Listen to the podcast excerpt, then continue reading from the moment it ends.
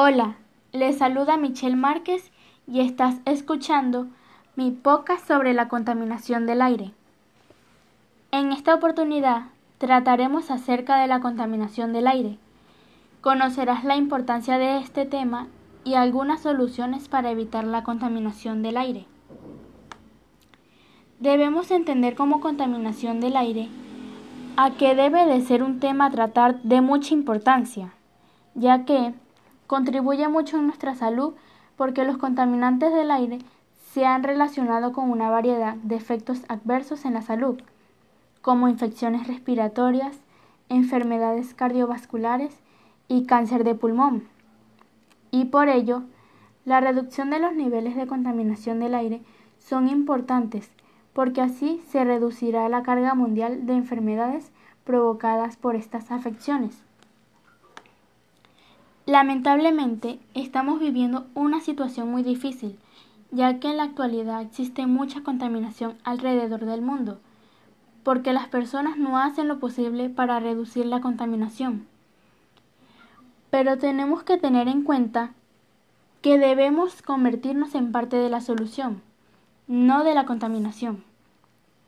Asimismo, entre las causas que ocasionan esta situación se encuentra, en primer lugar, la quema de combustibles fósiles, como el carbón, el petróleo y el gas. Producen monóxido de carbono, que es un gas incoloro, inodoro y que provoca muertes accidentales. En segundo lugar, la actividad industrial.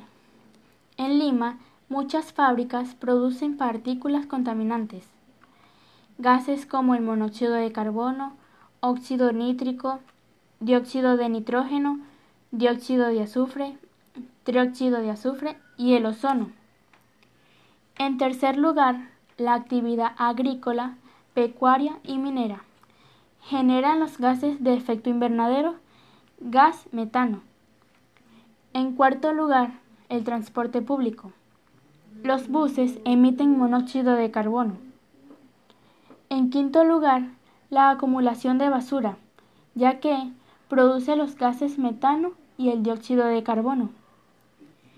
En sexto lugar, las erupciones volcánicas debido a que producen cenizas PM, las cuales se encuentran en el aire. Pero todo esto podemos frenarlo. Depende de nosotros.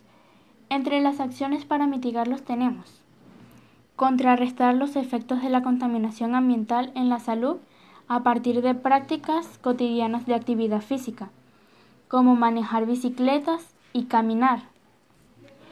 Asumir la autoestima como el valor personal para brindar alternativas de solución a problemas diversos. Evitar la quema de combustibles fósiles.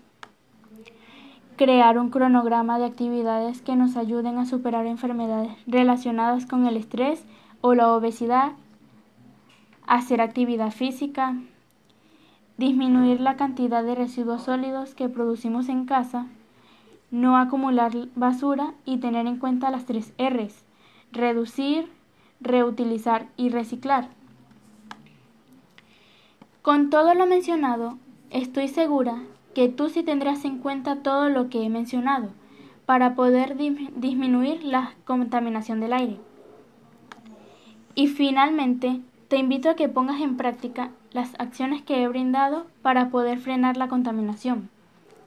Y ya sabes, conviértete en parte de la solución, no de la contaminación.